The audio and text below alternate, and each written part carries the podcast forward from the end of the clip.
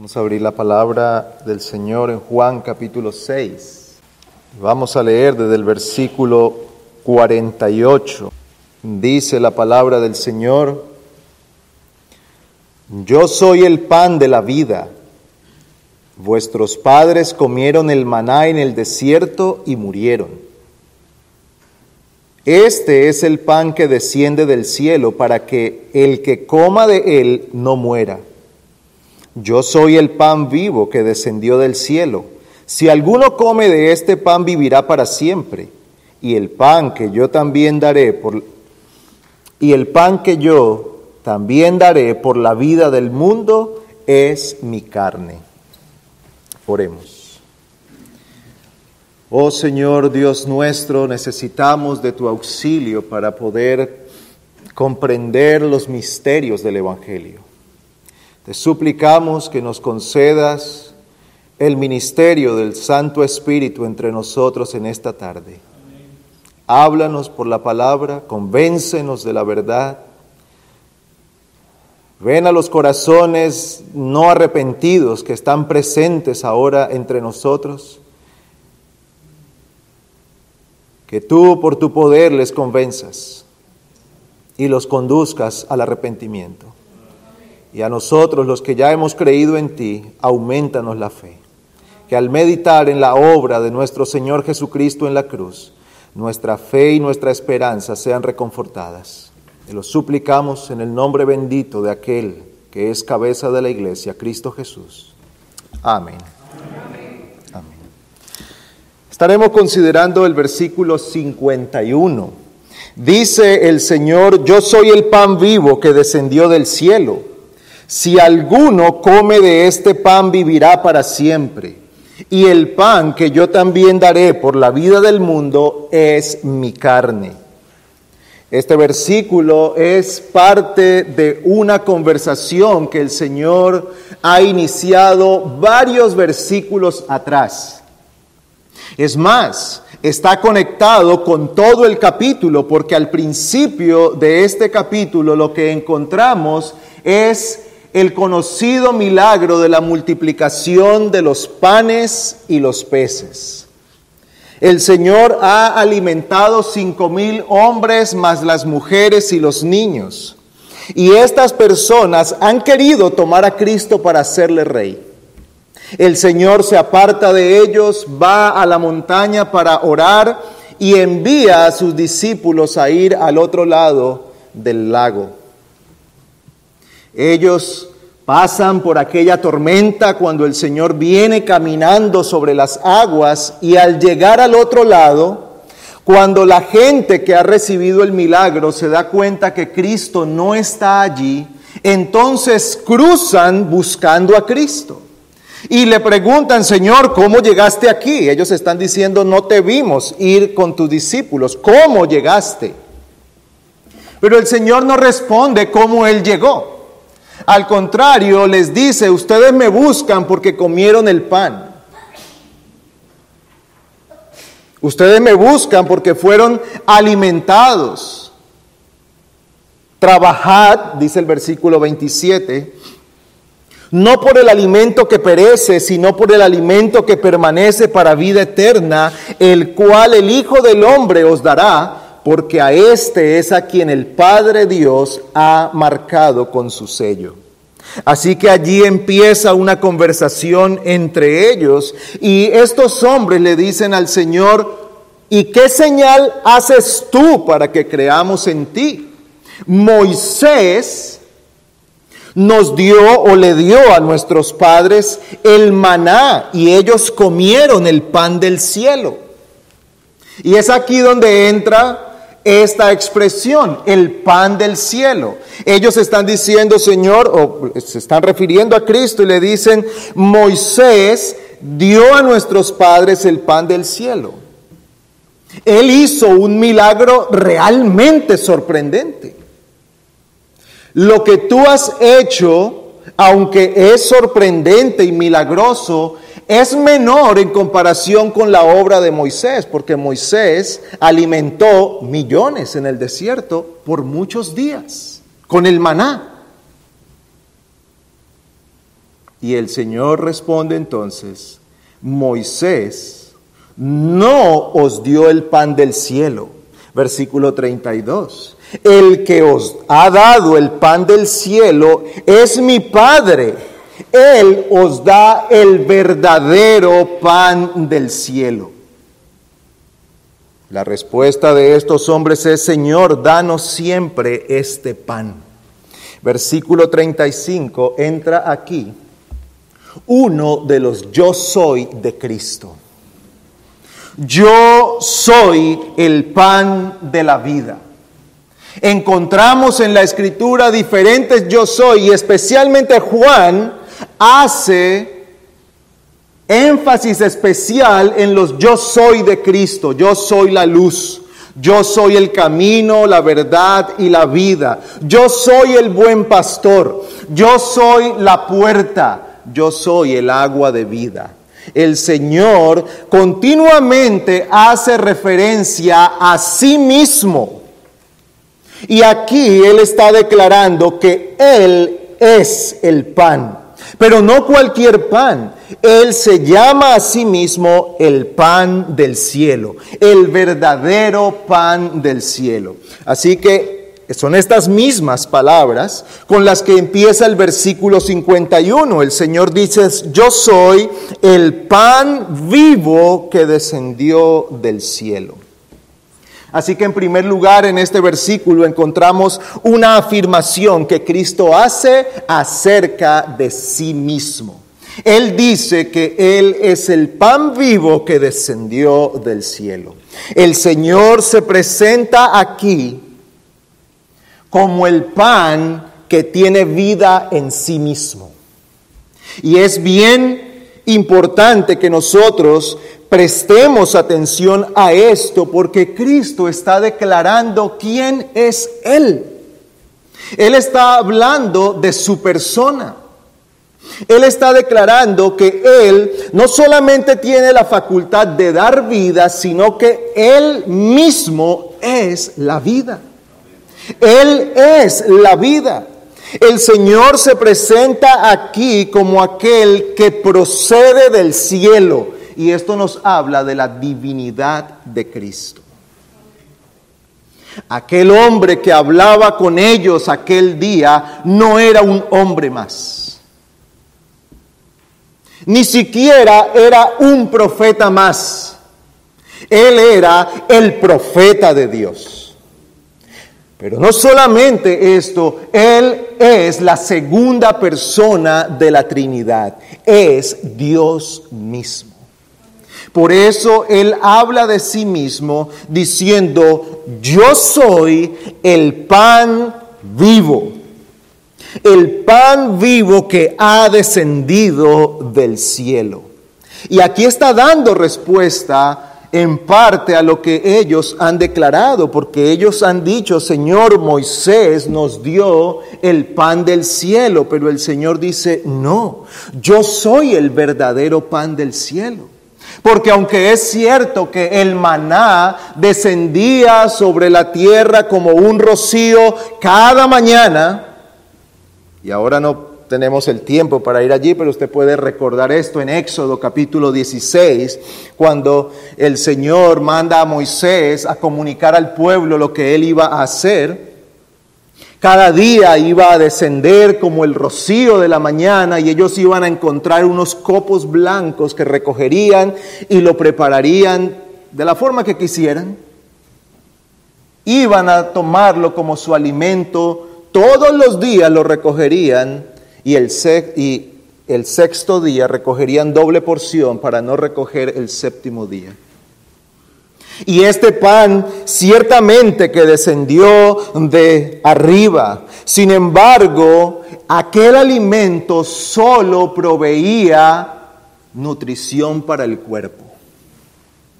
Ese pan del cielo o ese maná que descendía todos los días dio solamente una bendición temporal, la bendición de las fuerzas diarias. Por eso ellos todos los días tenían que volver a recoger, volver a cocinar y volver a comer, porque eso mostraba que era algo temporal. Sin embargo, aquel maná era tipo del verdadero pan del cielo. Y el verdadero pan del cielo, dice el Señor Jesucristo, que es Él mismo. Él es el pan del cielo. Ahora Cristo le dice a estas personas que Él es el verdadero pan del cielo, que en Él está la vida y que en Él está dar la vida. Cristo es el verbo de Dios. ¿Cómo empieza Juan describiendo a Cristo? En el principio era el verbo y el verbo era con Dios y el verbo era Dios. Y usted sigue leyendo y luego Juan hace una declaración maravillosa. Y el verbo se hizo carne y habitó entre nosotros y vimos su gloria.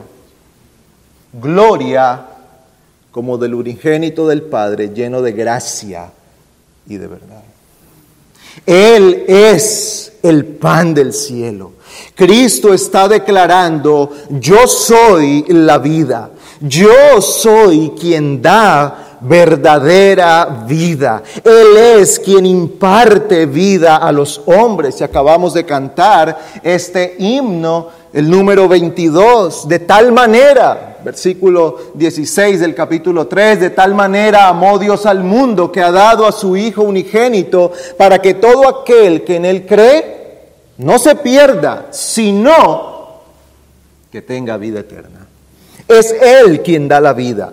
Es Él quien ha otorgado vida porque a Él es a quien Dios le ha sellado. Es a Él a quien Dios ha encomendado para tal obra, el dar vida. Así que Cristo es el verdadero pan del cielo. Cristo es ya no una sombra como el maná, ya no un tipo, sino la realidad él es el verdadero pan que ha descendido del cielo. En su obra de mediación, en su muerte expiatoria, en su oficio sacerdotal, en la gracia y el amor que Cristo imparte, Dios provee todo lo que el hombre necesita para vida eterna. Por eso es el pan del cielo. ¿Qué proveía el maná para el pueblo mientras lo comía? Alimento para el cuerpo. Pero el Señor le dice, y déjenme demostrarles de manera sencilla, que el maná no era el pan del cielo. Todos sus padres que comieron el maná murieron. Pero aquel que come el verdadero pan, el pan del cielo, tiene vida eterna. Pero en segundo lugar, y volvamos al versículo 51, el Señor dice algo más. En la parte final dice, y el pan que yo también daré por la vida del mundo es mi carne. Ahora el Señor nos está explicando y nos está declarando de manera contundente y entendible para todos nosotros por qué Él debe ser considerado el pan, el alimento para el alma. Bueno, Cristo se refiere a su carne como el verdadero pan. El Señor está dirigiendo nuestra mirada al sacrificio de la cruz. Cristo está anunciando allí su muerte en la cruz. Él está ahora haciendo referencia a lo que le ocurrirá en no mucho tiempo. No pasaría mucho tiempo hasta que Cristo tendría que ir a la cruz. Y él dice que él daría su cuerpo. Y al hablar de su cuerpo no está hablando solamente de la parte física, sino que él daría su vida.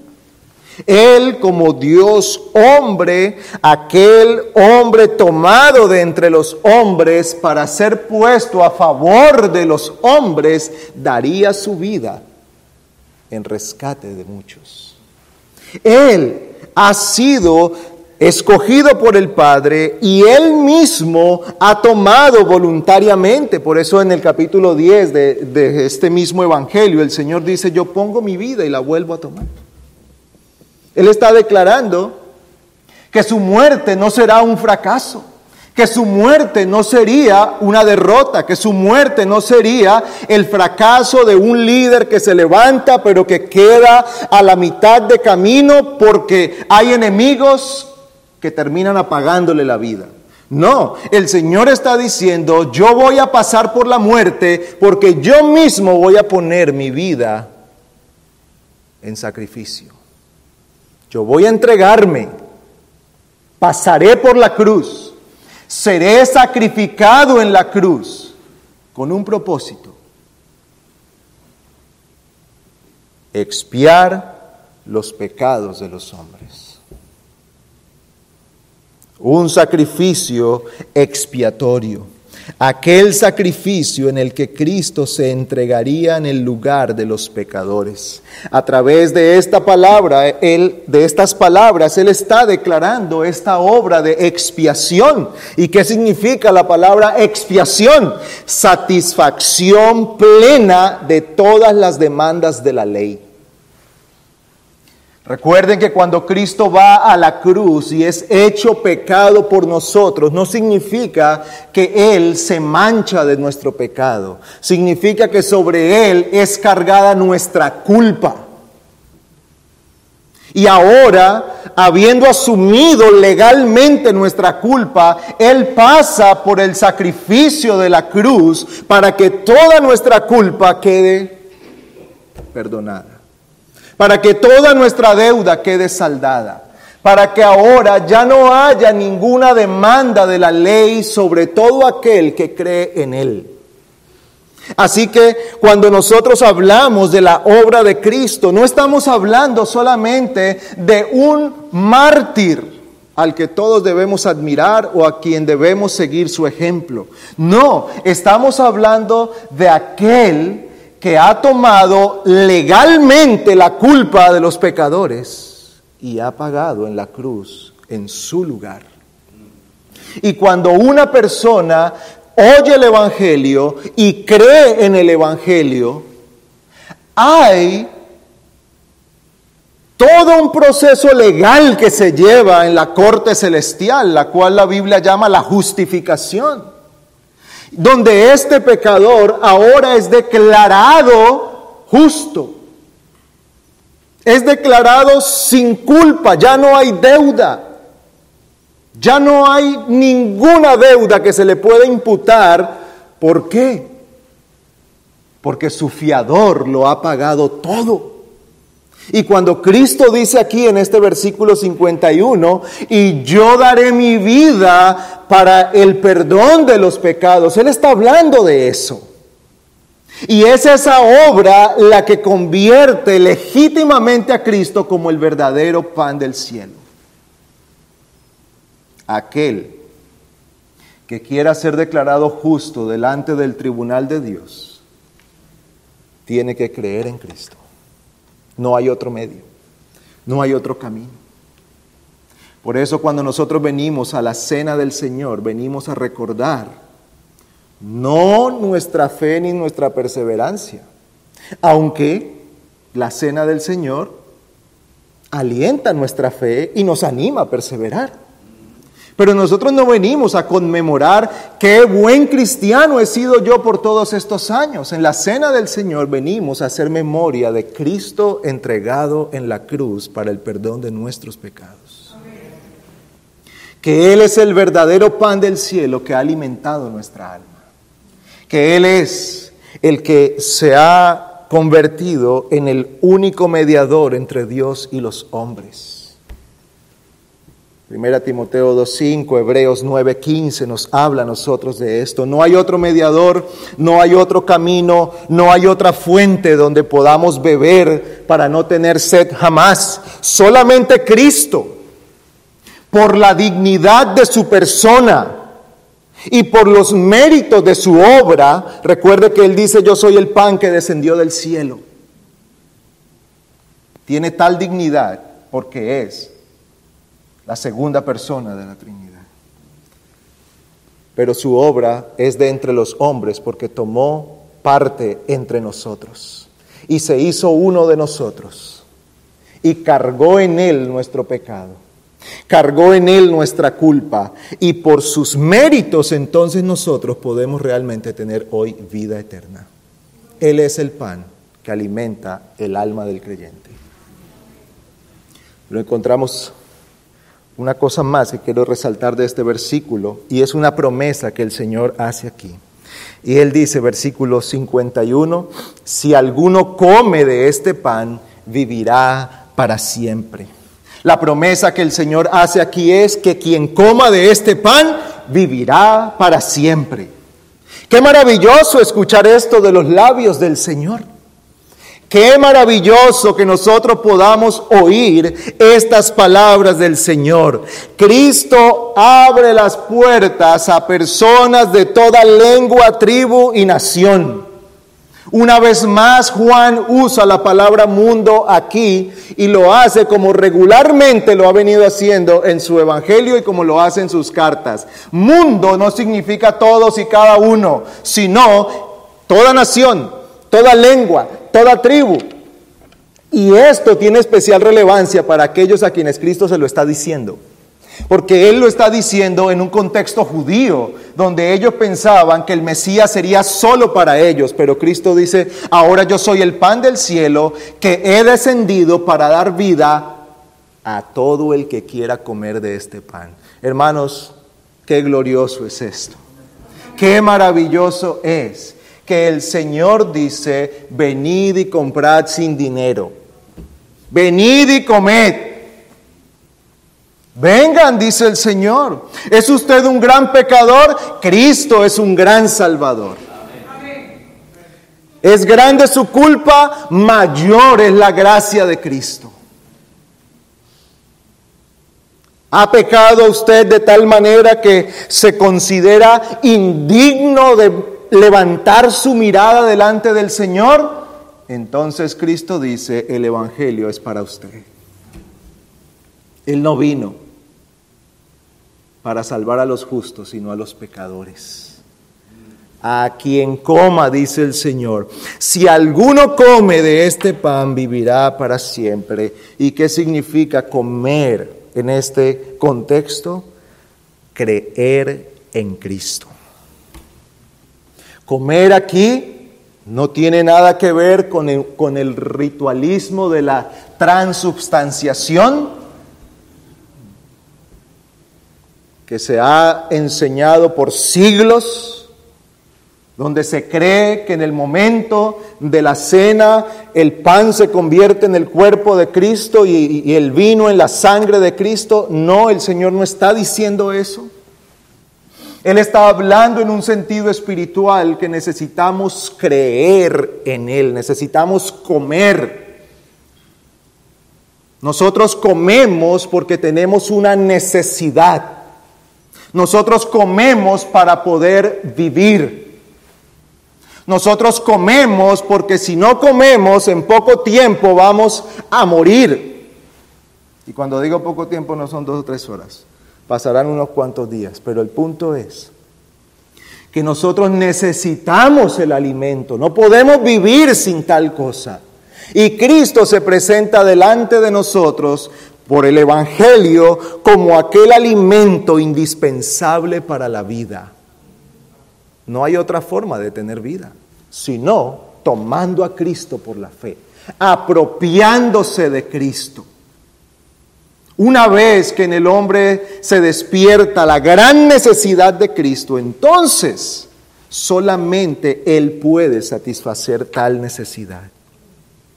Él suple la necesidad que tiene el hombre que se ha revelado con Dios. Él es el único que puede suplir la paz con Dios. Él es el único que puede suplir el perdón que necesitamos. Él es el único que puede suplir la perfección que necesitamos para estar delante de Dios. Cristo no solo paga en la cruz, Él también vive una vida perfecta que nos es contada a nuestro favor. Por eso Cristo no apareció en la mañana antes de ir a la cruz.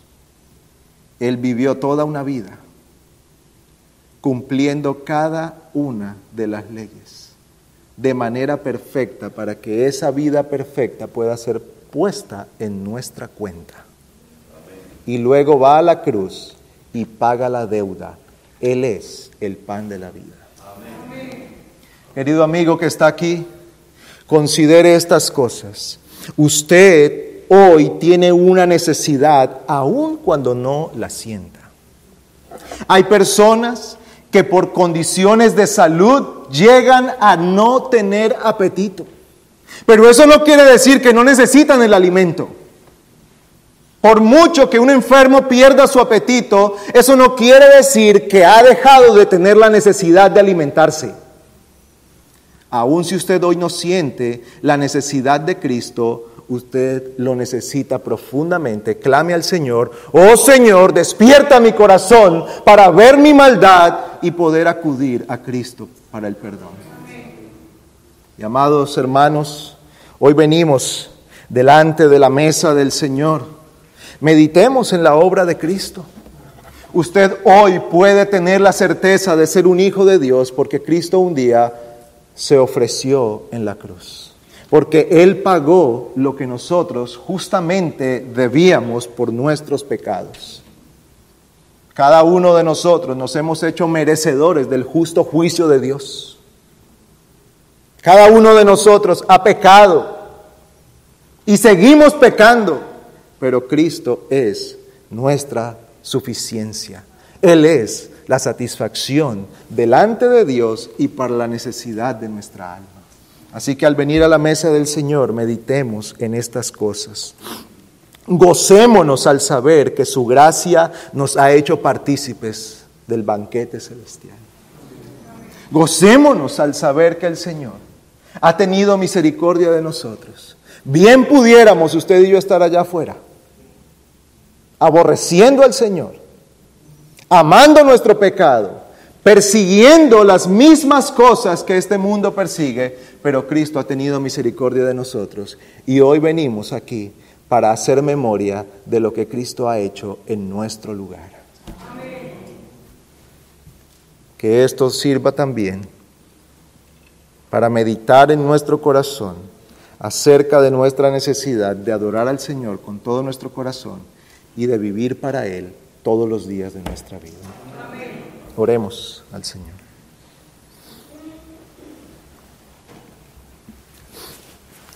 Oh Señor, ayúdanos ahora al venir a la mesa y tomar estos elementos de la cena